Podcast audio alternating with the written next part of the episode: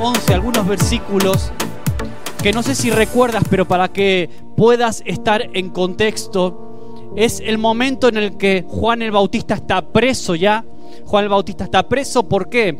Porque había reprendido a Herodes por una por una un ligoteo que él había tenido, se había casado nada más y nada menos que con su propia cuñada y Juan el Bautista era un hombre de armas tomar, era un tipo que le daba igual decir la verdad a quien sea y si tenía que decírsela al mismo rey Herodes, se las decía y se plantó delante de Herodes y esa reprensión le causó que él estuviera en la cárcel, por decir la verdad, por, por tener un mensaje de parte de Dios y por, por reprenderlo en este caso.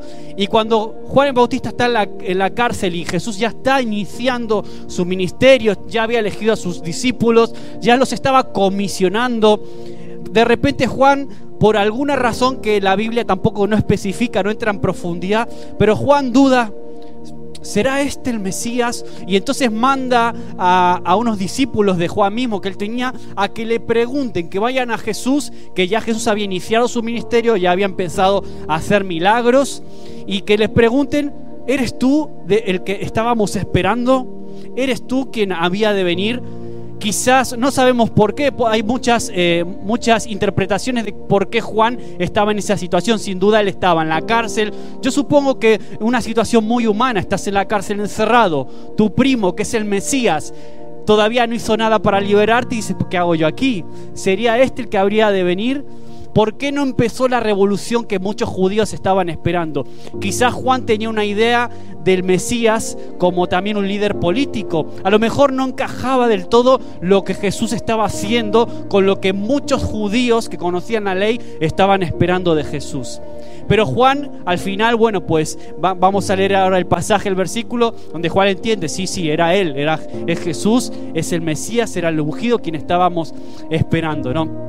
Entonces vamos a ir un momento, vamos a ir directamente al pasaje, sin más preámbulo, a Mateo capítulo 11. Vamos a leer los versículos que vamos a coger hoy son del 7, el versículo 7 al 19. Eh, no sé si se pueden proyectar por ahí. Yo creo que los coloqué los versículos ahí para, para poder proyectarlos, los que no tengáis a lo mejor Biblia.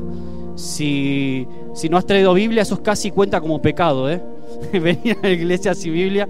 Pero bueno, menos mal que nos ayudamos de aquí, de la, de la pantalla también. Muy bien, pues lo tienes en tu móvil, en papel o en la tablet, como sea. Vamos a leer eh, Mateo 11, versículo del, 7, del versículo 7 al 11, capítulo 11. Eh, dice, mientras ellos se iban, comenzó, comenzó Jesús a decir de Juan a la gente, ¿Qué salisteis a ver al desierto? ¿Una caña sacudida por el viento? Jesús le empieza a preguntar a las personas que le oían a él, ¿qué esperabais de Juan? A mí me encanta y quería comenzar con esto porque este es el punto primero, el punto de admiración. Jesús declara, eh, declara que admiraba muchísimo a su primo Juan, a Juan el Bautista, y lo tienen en alta estima. Mira lo que dice. ¿Qué, qué esperabais? ¿Qué salisteis a ver al desierto? Una, caña sacudida por el viento? ¿O qué salisteis a ver? ¿A un hombre cubiertos de vestiduras delicadas? ¿Te acuerdas cómo se vestía Juan? He aquí los que llevan vestiduras delicadas en las casas de los reyes están. ¿Pero qué salisteis a ver? ¿A un profeta? Sí, os digo, y más que a un profeta, dice Jesús porque este Juan es de quien está escrito, he aquí yo envío a mi mensajero delante de tu faz, el cual preparará tu camino delante de mí. De cierto os digo, entre los que nacen de mujer no se ha levantado otro mayor que Juan el Bautista. Pero dice, y aquí me, me, encanta esta frase, y yo la tengo subrayada en mi Biblia, dice, pero el más pequeño en el reino de los cielos, es decir, tú y yo, cualquiera de los que estamos aquí, cualquiera de los que son parte del cuerpo de Cristo en todo el mundo a nivel, global, cualquiera de los más pequeños del reino de los cielos es mayor que él, mayor que Juan. Qué curioso. Está diciendo Jesús, antes de Juan no hubo ningún profeta mayor que él. Y ahora dice que cualquiera de los que son parte del nuevo pacto, del cual hablaba también Lenir ahora, cualquiera de los que somos parte de este nuevo pacto, somos mayores en algún sentido que Juan mismo, que era el mayor de los profetas. Qué cosa más rara, ¿no? Aquí Jesús yo creo que se pasó un poquito, ¿no? Algunos dirían, me parece que te pasaste de frenada Jesús, semejante afirmación. Pero vamos a ver por qué Jesús decía eso. Creo que de pocas personas Jesús hizo una declaración tan grande y tan extraordinaria como de Juan el Bautista. Primero le pregunta a la audiencia, a la gente que él estaba, él estaba predicando, enseñando en ese momento, mentoreando, le pregunta, ¿qué salisteis? ¿Qué esperabais de Juan el Bautista? ¿Qué salisteis a ver al desierto? ¿Por qué salisteis a escuchar el mensaje de Juan y a seguirlo? ¿Qué esperabais de él? Por cierto, y paréntesis, los que hicimos el SEAN, eh, no sé si te acuerdas, el capítulo, estos capítulos de Mateo se dividen en, en, embajadores del reino. En los capítulos anteriores a este, Jesús ya está preparando a los discípulos, les mete en vena el ADN que son embajadores de un reino que está comenzando. Y después en ese capítulo 11 comienza la etapa del Sean que estudiábamos como los enemigos del reino, si no me equivoco. Yo lo tengo así escrito en mi Biblia, ¿no? ¿Por qué? Porque empiezan, empieza Jesús a hablar acerca de los perseguidores, empieza a hablar de que este reino que se está levantando también va a tener problemas, va a tener oposición, va a tener enemigos fuertes y por eso Juan estaba en la cárcel. Él está diciendo eso. Entonces, en medio de esta enseñanza de Jesús acerca del reino de los cielos, que empieza ya a tirar sus primeras píldoras acerca de cómo funciona, cuál es nuestra actitud, cuál es nuestro rol y nuestro papel en este nuevo reino que Jesús comienza. Dice, ¿qué esperabais de Juan? ¿Esperabais una caña sacudida por el viento? O sea, ¿esperabais de Juan alguien ordinario, alguien normal? ¿Esperabais alguien insulso, alguien débil, una persona vulgar y corriente? Yo estoy seguro que Juan no era, no era nada de eso, al contrario, si era como era y las multitudes salían a escuchar su mensaje y a seguirle, era porque no era un hombre normal y corriente. No era alguien muy especial y Jesús lo está, lo está declarando y lo está diciendo aquí. ¿Qué salisteis a ver? ¿Alguien con ropas lujosas y delicadas? Juan no sabía nada de la vida en un palacio real, ese no era el rol de Juan. Juan no estaba preparado, no había sido preparado ni llamado a eso. Y como te dije antes, él le decía la verdad a quien sea sea un pobre o sea un rico. Incluso al mismo rey Herodes lo confrontó con su maldad y su pecado. Por eso eh, acabó en la cárcel. Ahora, Juan cumplía la peligrosa misión de decirle la verdad incluso a los reyes. Él era un embajador de Dios, no un cortesano de Herodes. Ese era Juan, ¿no? Entonces por eso Jesús dice, ¿qué salisteis a ver? Un profeta. Y sin duda un profeta que es, es un comunicador de la verdad de Dios. Es un mensajero, alguien que te trae una carta de parte de Dios. Esa era la función y el rol de los profetas a lo largo de todo el Antiguo Testamento. Ahora, es, el profeta era alguien que no solamente conoce la verdad de Dios, no es solo un mensajero, sino que tiene el valor y el corazón de entregar ese mensaje. Porque tú puedes conocer la verdad, pero no tener el valor y el, coraje para comunicarla de manera pública, para decirla, para comunicarla a, personas mucho más poderosas que tú y que te pueden hacer lo que ellas quieran. Y Juan era así. Juan conocía la verdad, la tenía en sus labios, pero también tenía el coraje para comunicarla y para decirla. Entonces era, más que un profeta todavía lo que dice Jesús. Tenía el valor de proclamar abiertamente y la verdad de Dios en su boca.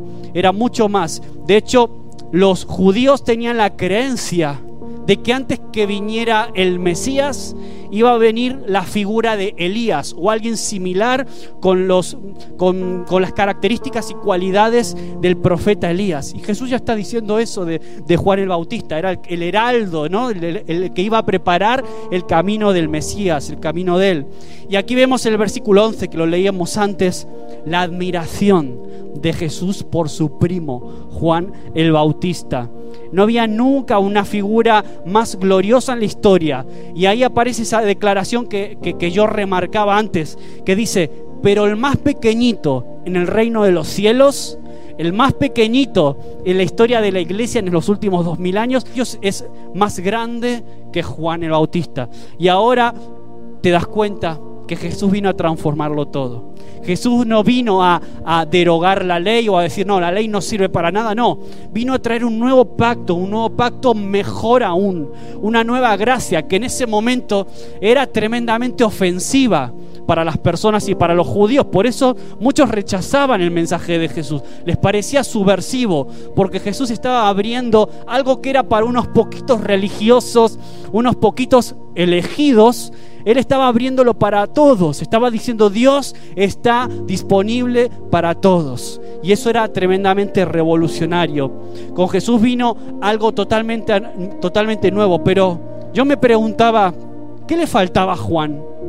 ¿Por qué Juan dice que era más pequeño que cualquiera de, nosotros, los que somos parte del reino de Dios, en, este nueva, en esta nueva era, en esta nueva época? ¿Qué le faltaba a Juan? Los profetas eran estupendos, pero con Jesús surgió algo todavía mayor. Pero ¿qué era lo que Juan no podía tener en ese momento?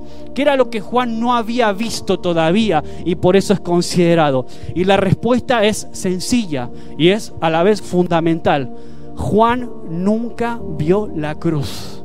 Juan no llegó a ver la cruz. Es decir, Juan no llegó a ver la, la magnitud y la, plenitud del amor de Dios en todo su esplendor, manifestado en la muerte de Jesús. Jesús muriendo por todos. Eso Juan no lo pudo ver, no pudo abrazar esa realidad, no pudo abrazar ese evangelio que ya Jesús estaba empezando a, compartir en ese momento. Juan nunca vio la, la cruz, nunca vio la plena revelación del amor de Dios. Lo cantábamos hace un ratito.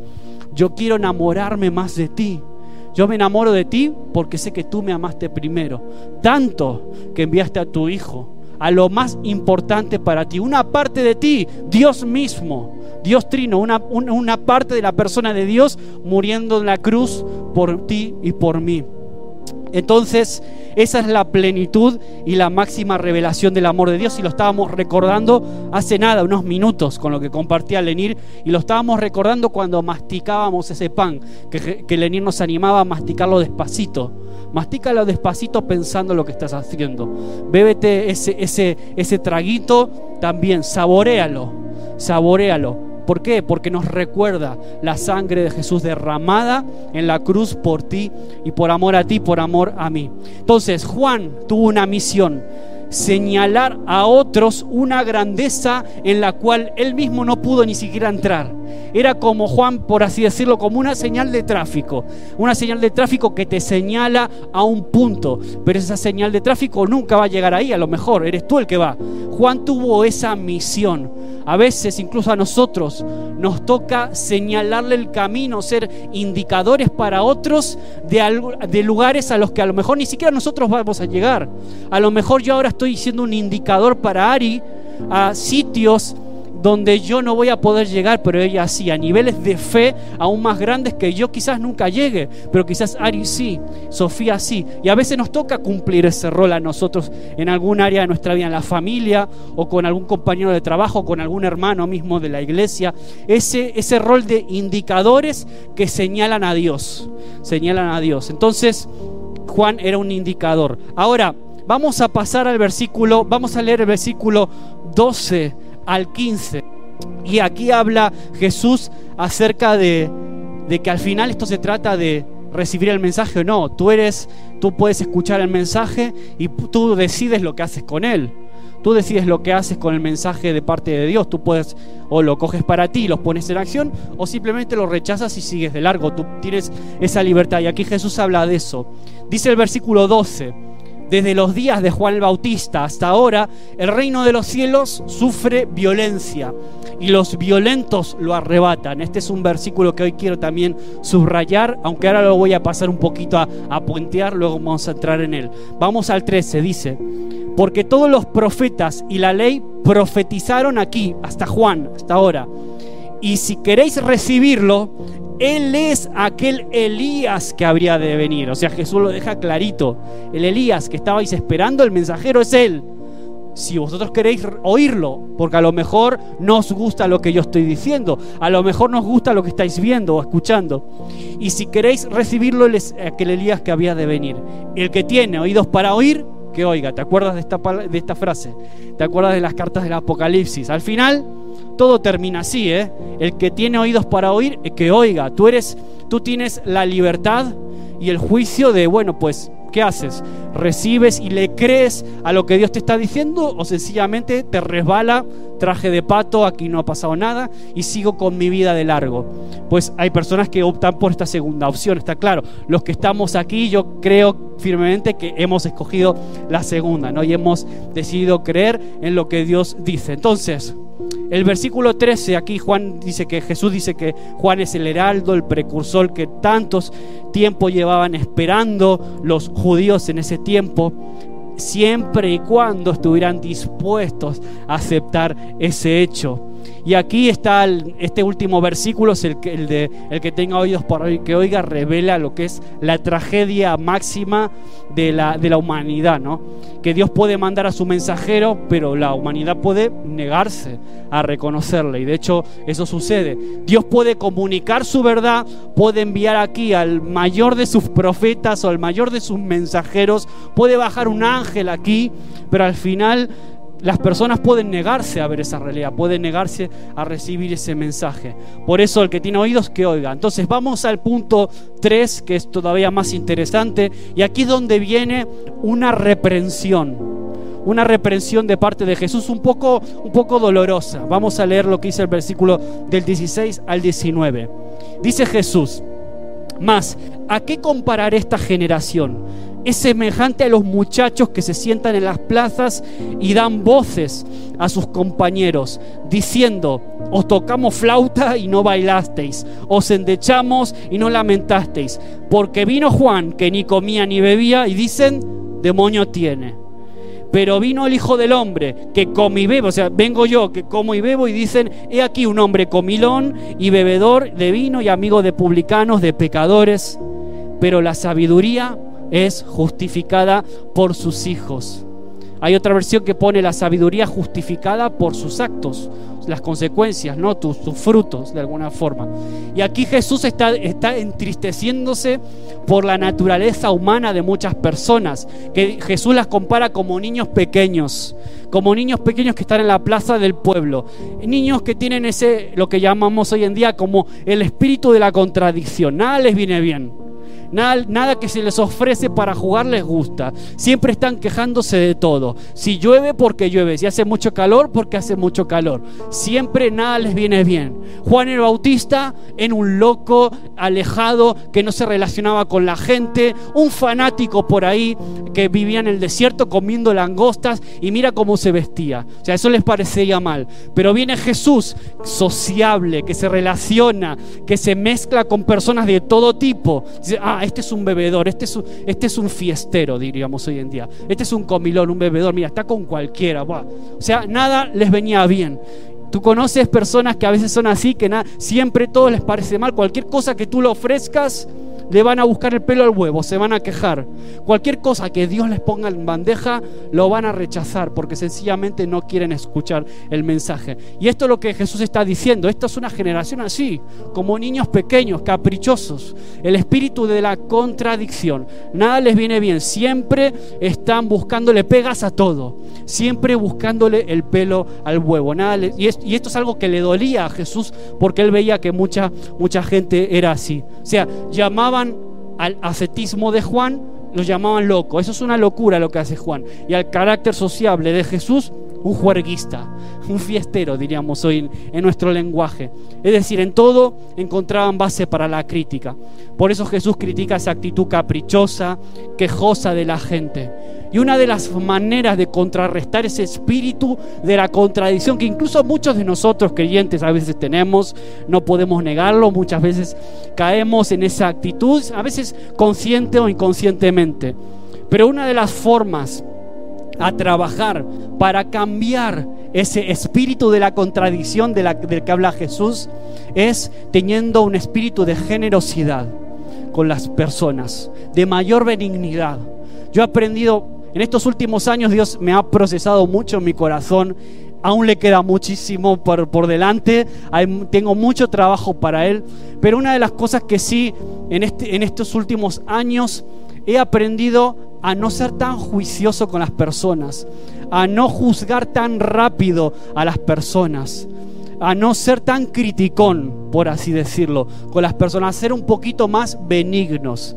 No quiere decir que yo pase de, largo ciertas cosas, no, no estoy diciendo eso, pero sí a no establecer críticas fáciles y rápidas y despectivas con las personas que me rodean o que algún tiempo han estado conmigo o personas que aún, aún quizás hasta me han hecho daño, pero yo en su momento perdoné. Y he aprendido en ese proceso, en, este, en estos últimos años. Aún me queda por delante, ¿eh? aún me queda mucho porque a veces sigue saliendo ese viejo hombre, el maxi de toda la vida, y a veces todavía estamos en proceso. Dios todavía sigue trabajando conmigo. Pero de alguna forma he aprendido a ser un poquito más agradecido por personas, por amigos, por familia, por hermanos, por ministerios, ministerios incluso que quizás eh, no hacen las cosas como quizás yo las haría y antes era muy fácil criticarlos o decir mal, no, ahora Señor, yo los bendigo. ¿Sabes por qué? Porque están llevando almas a los pies del Cristo. Aunque no hagan las cosas como yo las haría, aunque no pueda concordar con su teología o su doctrina, pero sabes, están acercando a personas a Dios. Y eso me merece un aplauso. Voy a orar por eso. Voy a orar por ellos, voy a ser generoso y voy a bendecirlos de alguna manera. Y es un proceso duro, ¿eh? Porque es a veces morir a nuestra propia carne, es morir a veces la necesidad que tenemos de quejarnos tanto. Aquí los, los gallegos en Galicia, los gallegos somos, también muy quejosos. Digo somos porque ya me identifico un poquito como el gallego en eso, ¿no? Somos muy de la queja rápida. Pues Señor, que esta semana tú puedas eh, sembrar en mí un corazón agradecido por las personas. Yo no quiero ser como estos niños de la plaza, que todo les viene mal. Yo no quiero ser como estos de los que Jesús renegaba. Yo quiero tener un corazón agradecido y gozarme con aquellos que trabajan para el reino, que acercan a personas a ti. Señor, yo doy gracias también por ellos. Yo doy gracias por mi pasado. Yo doy gracias por aquellos que sembraron también en mí. Quiero ser agradecido, aunque quizás no estoy de acuerdo con todo lo que pasó, con lo que hicieron, con lo que me han hecho, pero yo doy gracias porque tú los has puesto en mi camino. Entonces, vamos allá, seguimos adelante. Bueno, estaría bien que dejáramos de juzgar a las personas y a las iglesias por nuestros propios prejuicios y perversidades, ¿no? Lo decía un poquito en relación a mí también. Y empezáramos a dar gracias por cualquier persona o cualquier iglesia que puede acercar a la gente a Dios, aunque sus métodos no sean siempre de nuestros gustos. Y ahora quiero ya entrar en la última parte y, también importante del mensaje, que es ese versículo que yo te dije, voy a puentearlo, voy a pasar un poquito de, de refilón y vamos a quedarnos con ese versículo que es el número 12. Dice Jesús, desde los días de Juan el Bautista hasta ahora, el reino de los cielos sufre violencia y los violentos, dice que, lo arrebatan, lo arrebatan para sí. Hay un pasaje paralelo de Lucas 16, 16. Eh, no sé si lo puedes poner, Roberto, ahí. Lucas, que no lo tengo aquí. Lucas es un pasaje muy parecido, no es paralelo del todo, pero sí que es muy similar que habla sobre el mismo tema. Lucas 16, 16. Vais a ver que dice algo muy similar con otras. Ahí está. La ley y los profetas hasta Juan. Desde entonces el reino de Dios es anunciado y quien quiera que se esfuerza a entrar en él. Es decir, hay un reino que está comenzando, hay un reino nuevo, hay un nuevo pacto y todo el que se esfuerza va a poder entrar en él. Todo aquel que es valiente, por eso el título del mensaje de hoy yo le puse despertando a los valientes. Este pasaje, este versículo habla de valentía, habla de los que están dispuestos a cambiar, habla de los que están dispuestos a abrazar la cruz. Entonces, dice, hay palabras que suenan fuertes, ¿no? Habla de violencia, ese versículo, vamos a volver al de Mateo, Mateo 11, 12 ese, versículo habla de violencia, que significa forzar, meterse a la fuerza, esforzarse, como decía el de Lucas. Habla de violentos, la, palabra original griego es. A Manuel que le gusta el griego también y luego lo buscamos. Viastés, forzador, energético, violento también. Arrebatar, arrebatar. En, Mateo utiliza la, expresión arrebatar. Alguien que se esfuerza, alguien que se apodera de algo. Esa es la idea que está queriendo transmitir el versículo, ¿no? Y básicamente lo, lo que está diciendo ahí es que los violentos o los valientes toman el reino de los cielos por la fuerza. Ahora, lógicamente no estamos hablando de una fuerza física, este no es un reino que se conquista por la fuerza física y por la violencia física. De hecho, los judíos no reconocieron a Jesús Muchos de ellos porque estaban esperando a un líder político y militar. Ellos pensaban en la figura del Mesías como un conquistador, un conquistador político que iba a venir, los iba a, liberar de Roma. Y como Jesús no cumplía, Jesús eh, venía, eh, era otro perfil completamente diferente, no cumplía esas expectativas del líder político militar los judíos no podían entender, no, este no es el Mesías, no puede ser, Dios no nos puede mandar esto. Jesús estaba trayendo unos principios revolucionarios, estaba hablando de un reino completamente diferente que no era político, Jesús hablaba de una violencia que no tiene que ver con la fuerza, sino que tiene que ver con la pasión y el amor. O sea, venía con un mensaje completamente diferente. Incluso quizás esto despistó hasta su propio primo, Juan el Bautista, en la cárcel. Quizás en algún punto Juan se despistó, pero no me cuadra, no me cuadra lo que yo esperaba con, lo que viene, lo, lo que está haciendo en su ministerio Jesús. Entonces, vemos que publicanos y pecadores ahora de repente este nuevo reino se abre a personas que antes no tenían derecho a recibir la bendición y el favor de Dios. Publicanos, pecadores, grandes masas de personas de ese tiempo que no tenían derecho a recibir ese favor, a recibir de Dios. Y de repente Jesús dice, el reino es para ellos. De repente todo este tipo de personas que antes eran rechazados por ese grupúsculo de religiosos que se creían solo ellos como heraldos y guardianes de la santísima y sagrada ley y doctrina, de repente eso se abre para todos. Por eso dice, ahora el reino sufre violencia. Ahora todo el que se quiera esforzar va a poder arrebatarlo. Incluso aquellos que antes eran rechazados por la religión, de, la, religión institucional de ese, de ese tiempo. Ahora de repente invasores violentos, entre comillas, intrusos audaces, pecadores de todo tipo, de todo rango, de repente ahora abrazan el Evangelio y lo hacen suyo. Eso es lo grandioso del Evangelio. Por eso son buenas noticias. Por eso nos llamamos buenas noticias. No son buenas noticias que tú y yo podamos tener acceso a eso siendo gentiles. La ley, según la ley nosotros ni siquiera podríamos acercarnos a Dios. Y ahora Dios dice, yo te abro las puertas en par en par. Puedes hablar conmigo, yo te escucho, yo respondo a través de la sangre de Cristo derramada en la cruz. Vamos a, seguimos, Mateo 21, vamos a leer el vamos a ir al, capítulo 21, seguimos un poquito más adelante, vamos a leer del versículo 28 al 32. Eh, es un pasaje diferente, aquí está hablando también, dice, pero ¿qué os parece? un hombre tenía dos hijos y acercándose el primero le dijo, Hijo, voy a trabajar en mi viña. Respondiendo él dijo, No quiero, pero después arrepentido fue. Y acercándose al otro le dijo de la misma manera y respondiendo él dijo, Sí, Señor, voy, pero no fue al final. Versículo 31, ¿cuál de los dos hizo la voluntad del Padre? Preguntaba Jesús a las personas que le escuchaban. Y dijeron ellos, el primero. Y Jesús les dijo, de cierto os digo que los publicanos y las rameras van delante de vosotros al reino de Dios. ¿Tú te imaginas la bomba que era esto para un judío ortodoxo de ese tiempo, para un religioso, para un fariseo, lo que era escuchar algo así? Los publicanos y las rameras van por delante de vuestro. esto, era, esto era revolucionario y por eso la tirria que le tenían a Jesús. Dice el versículo 32, porque vino a vosotros Juan, el Bautista, en camino de justicia y no le creísteis, pero los publicanos y las rameras le creyeron. Y vosotros viendo esto, no os arrepentisteis y después para creerle.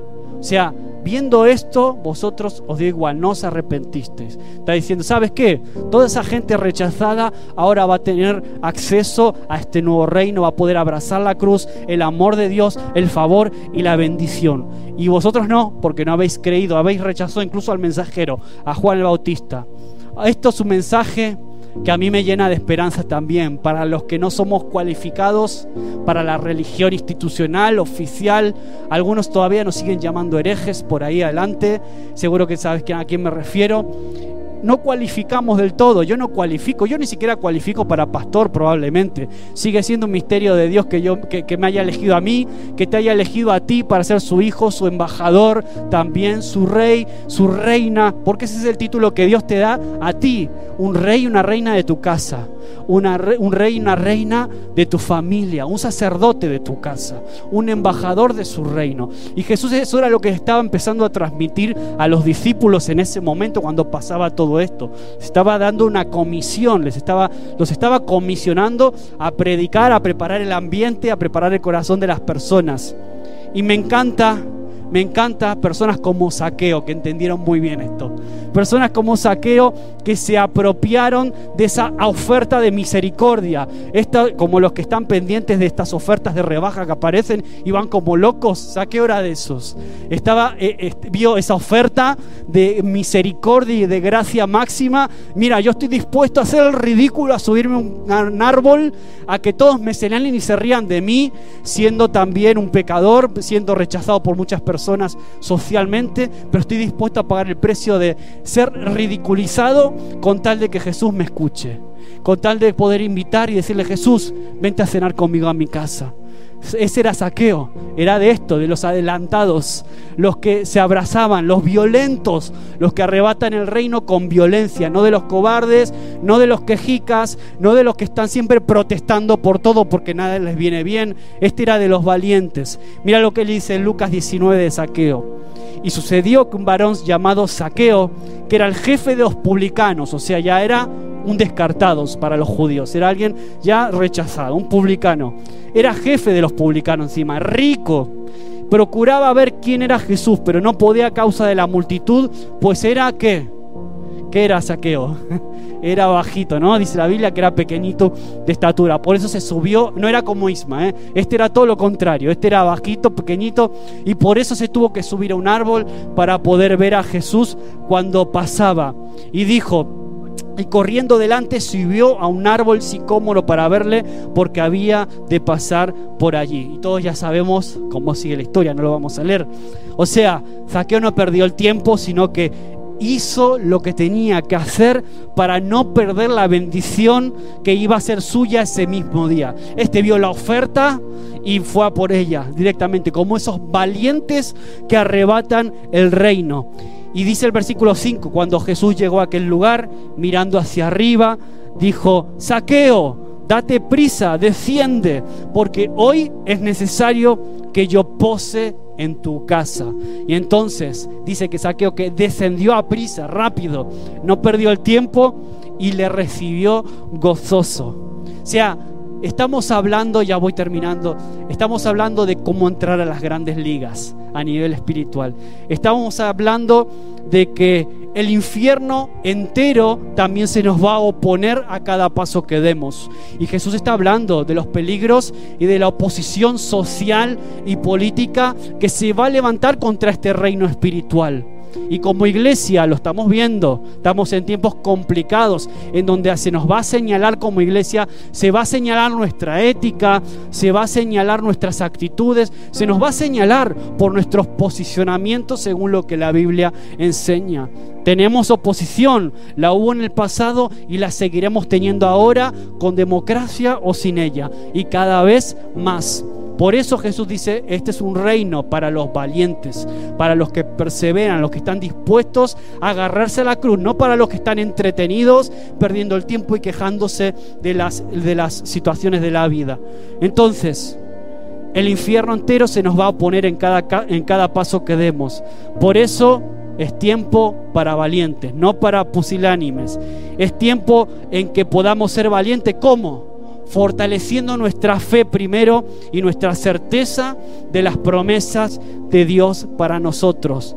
El Evangelio todavía hoy, lo decía ahora, sigue sufriendo violencia por la persecución de sus enemigos que se les oponen, que lo contradicen, que lo reprochan, que lo intentan intimidar. Eso está ahí, no podemos negar la evidencia y es una realidad que nos toca vivir. Ahora, eso no nos va a amedrentar, eso no nos va a tirar atrás, eso no nos va a hacer desistir de la fe en la que un día abrazamos y creímos, en la fe que hemos crecido, en la fe que hemos decidido caminar y que caminen nuestros hijos, nuestros padres, nuestras familias.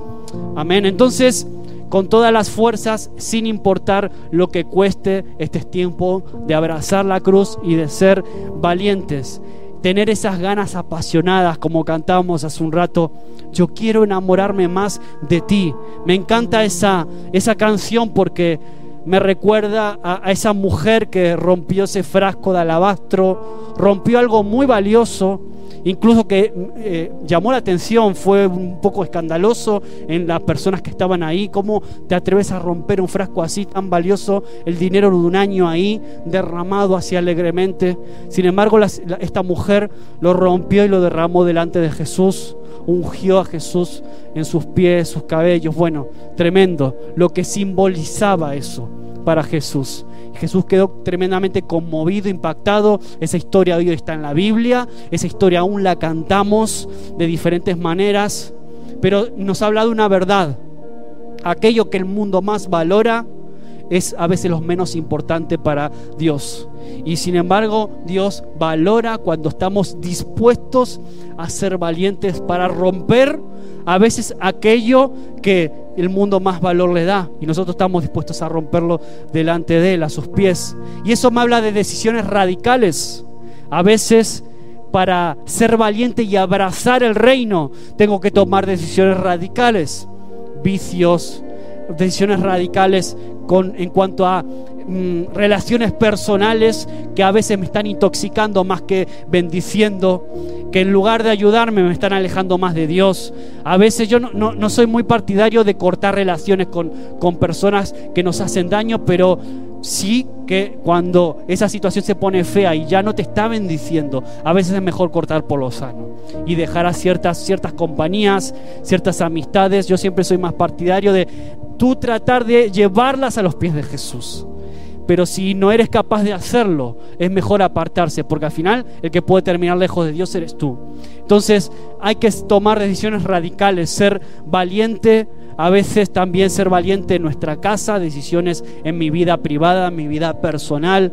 Esa es la forma de abrazar y de abrazar el reino, de poder caminar en él y de ser verdaderamente un valiente. Por eso yo le llamé a este mensaje de esa manera, despertando a los valientes. Grandes multitudes seguían a Juan cuando comenzó a predicar, a bautizar. Aún multitudes más grandes siguieron a Jesús algunos para escuchar su doctrina, otros para ver sus milagros porque les llamaba la atención y la gente es muy curiosa, ¿no? Y quiere ver qué sucede, a ver qué hace este hoy. Muchas personas seguían a Jesús por pura curiosidad. Otros de verdad eh, querían contemplar y, su persona les llamaba la atención el carácter de Jesús, que sin duda era eh, extraño en ese sentido, tal como era él. Ahora, otros también lo seguían por motivaciones egoístas. Algunos lo seguían con un corazón equivocado para ver mm, dónde caía, de qué pie cojea para poder ir a por él, especialmente los religiosos de ese tiempo. Ahora, hoy en día pasa exactamente lo mismo. Muchas personas escuchan el Evangelio de esta manera. Hay quien buscan, buscan el Evangelio, buscan a Dios por pura conveniencia. Piensan que si yo voy a la iglesia y si sigo a Dios, entonces mis negocios van a ir bien. Entonces si yo sigo a Dios, entonces eh, mi esposa me va a querer más. Y van buscando a Dios a veces con motivaciones puramente egoístas. En un principio no estoy diciendo que sean del todo malas, pero sí que son egoístas porque estás pensando solo en ti, ¿no? Entonces este es un, tiempo para que realmente seamos vehementes y podemos revisar también nuestras motivaciones, el por qué sigo a Jesús, qué me motiva a seguirle cada día, a decirle, Señor, yo quiero enamorarme más de ti, como cantábamos hace un ratito, a poder crecer en mi comunión y en mi intimidad con Él. Spurgeon, uno de los predicadores más importantes, dijo una frase, ellos tienen una ansiedad violenta de ser salvos. Estaba hablando de esas personas que arrebataban al reino. Ellos tienen una ansiedad violenta por ser salvos y luchan violentamente para entrar. Solamente los violentos son los que alcanzan esa salvación. Eso dijo alguien como Spurgeon. Entonces Jesús también dijo, esforzaos por entrar por la puerta angosta en Lucas 13, 24. ¿Sí? La puerta es angosta, tienes que esforzarte por entrar, no es fácil. Este, esto no es para los que siempre están esperando que los llamen y que les inviten y que estén detrás de ellos para llevarlos a la iglesia. No, esto es para los valientes, esto es para los que toman la iniciativa, esto es para los que de verdad tienen intención real de abrazar la cruz. ¿Sabes por qué? Porque tienen verdadera necesidad y hambre y sed. Dame de beber. ¿Quiénes son los que cantan dame de beber? Los que tienen sed. El que está saciado y el que sacia su sed con todo lo que te ofrece este mundo, pues no va a tener sed de Dios y sencillamente lo va a rechazar. Pero siempre van a haber personas con una sed y un hambre real por Dios. Y solamente están por ahí afuera caminando, a lo mejor están esperando una oración, están esperando una palabra, están esperando algo de mí o de ti que les pueda hacer como ese camino, ese indicador que era Juan el Bautista que los lleve al Señor. Entonces, esto es una batalla realmente, entrar en la puerta angosta. Le voy a pedir a Manuel mientras que pueda pasar, al equipo, que puedan acompañarnos un poco con, con la música. Deuteronomio 4:29 dice, mas si desde allí buscares a Jehová tu Dios, lo vas a hallar, lo hallarás, si lo buscares de todo tu corazón y de toda tu alma. Es decir, la persona que busque al Señor violentamente o apasionadamente, ese lo va a encontrar, lo va a hallar. Amén. Yo quiero que te pongas de pie y que puedas pensar en todo esto. Que puedas hoy hacer un pacto con Él. Señor, te voy a buscar a ti de una forma quizás más apasionada que ahora. Voy a poner todo de mi parte para seguirte. Dice Jeremías 29:13, y me buscaréis y me hallaréis, porque me buscaréis de todo vuestro corazón, de todo vuestro corazón. Es decir, buscar a Dios con todo tu corazón, es decir, buscarlo violentamente. Y si lo buscas violentamente, estos dos versículos como mínimo te están prometiendo que lo vas a encontrar, vas a poder encontrarlo. El reino de los cielos sufre violencia. El reino de los cielos es para los valientes, es para los que están dispuestos a arrebatarlo y a poner todo de su parte.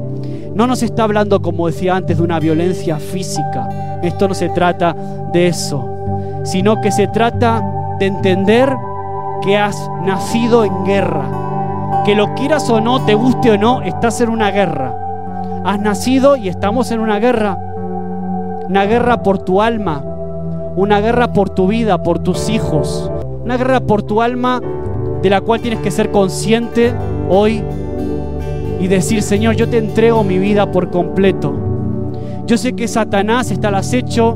Satanás si fuera por él, te quitaría todo. Iría por ti y a por mí, a por mis hijas, a por mi familia. Vendría por la iglesia. De momento hay quien lo detiene. Y por eso no puede hacer todo lo que él quiere. Pero si fuera por él, él iría a por ti. Estamos en una guerra, una guerra con consecuencias eternas Tú eres un soldado de Dios, pero al mismo tiempo eres un campo de guerra. Al mismo tiempo tu mente es un campo de guerra. Tus emociones son un campo de guerra.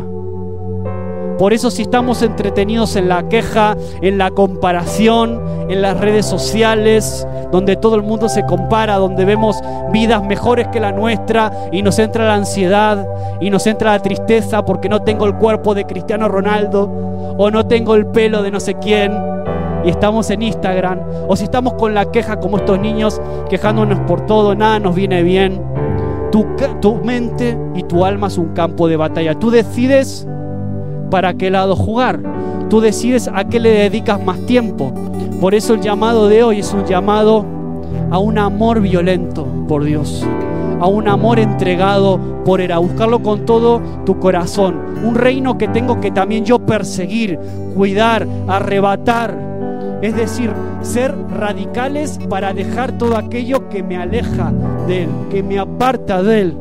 Un reino que tengo que arrebatar. ¿Qué significa arrebatar el reino? Arrebatar el reino es cuando no tienes ganas de venir a la iglesia, pero tú te pones firmes y dices, voy igual. Como que me llamo Maxi, quedó igual. Arrebatar el reino es cuando discutiste con tu esposo y tu esposa y ya no quieres orar, ya no quieres hacer las paces, pero te pones firme y estás dispuesto a pedir perdón. Eso es arrebatar el reino. Es tomar decisiones radicales por tu vida, por tu familia, por tu propia vida, por tus hijos. Arrebatar el reino es todo eso y mucho, muchísimo más.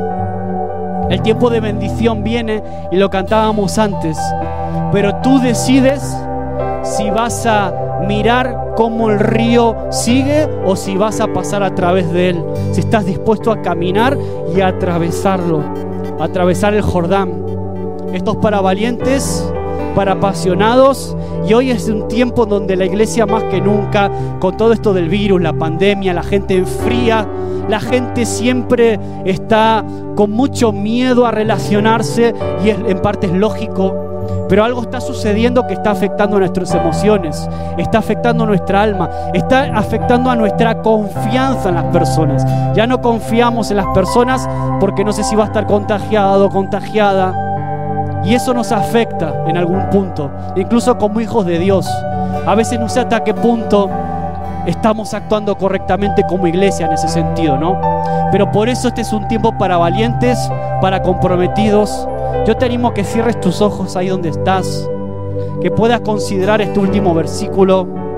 Mas si desde allí buscares a Jehová tu Dios, lo hallarás, si lo buscares de todo tu corazón y de toda tu alma. Señor, gracias porque podemos venir a ti y tú sacias mi sed. Como cantamos hace un ratito, dame de beber. Y hoy somos saciados por ti. Somos saciados cada vez que te buscamos en, la intimidad. Somos saciados cuando arrebatamos el reino y nos ponemos firmes cuando el enemigo nos quiere hacer caer. Gracias Señor porque tú nos llenas de tu Espíritu Santo para hacer frente a las acechanzas del enemigo. Gracias porque Él no tiene lugar en el campo de batalla que es mi mente y mi alma. Él no tiene lugar en eso, no tiene lugar en mi familia. Señor, danos la fortaleza, la sabiduría, la entereza. Señor, en este tiempo en donde muchos tiran la toalla, en donde muchos, muchos se rinden, dejan la iglesia o dejan, peor aún, que te dejan a ti directamente, Señor. Se apartan de ti, Señor, buscando otras fuentes en las que saciar tu sed. Señor Padre amado, gracias por cada uno de los que estamos hoy aquí. Para los que decían venir antes que aún no están, pero quizás están en otros países, pero siguen conectados con tu iglesia, comprometidos. Siguen orando por nosotros. Siguen orando por esta iglesia, siendo parte aún en la distancia, Señor. Oramos por aquellos que quizás se han enfriado, Señor. No queremos emitir juicio ni siquiera hacia ellos. Queremos amarlos. Queremos seguir orando por ellos y bendecirlos, Señor. Pero hay un mundo al que alcanzar allá afuera. Tenemos compañeros de trabajo, vecinos, compañeros de clase, en el instituto, en la universidad, donde sea que estemos, hay gente que necesita escuchar que tu reino está abierto y disponible para todos. No hay aquí acepción de personas. Todos tienen acceso a Él. Luego tú haces el proceso, Dios, con cada uno, de manera individual, Señor. Pero Padre, ayúdanos a, a ser valientes también al declarar, a ser comunicadores como Juan el Bautista, profetas en esta tierra, Señor. Levanta entre nosotros profetas, hombres, mujeres valientes, no solo con la verdad de Dios en su corazón, sino también en su boca y con la valentía para transmitirla. En este tiempo donde muchos prefieren ser políticamente correctos, donde muchos prefieren ser agradados por el mundo, donde muchos prefieren cuidarse de sus apariencias, del que dirán. Señor, nosotros salimos y declaramos tu palabra como la única que sana el alma de las personas. Declaramos que el Evangelio y solo el Evangelio transforma las almas, transforma los corazones. Sigue hoy siendo vigente con pandemia o sin ella, Señor. Ayúdanos a entrar en esa valentía, en ese coraje que solo el Espíritu viene a darnos y a traernos, Señor.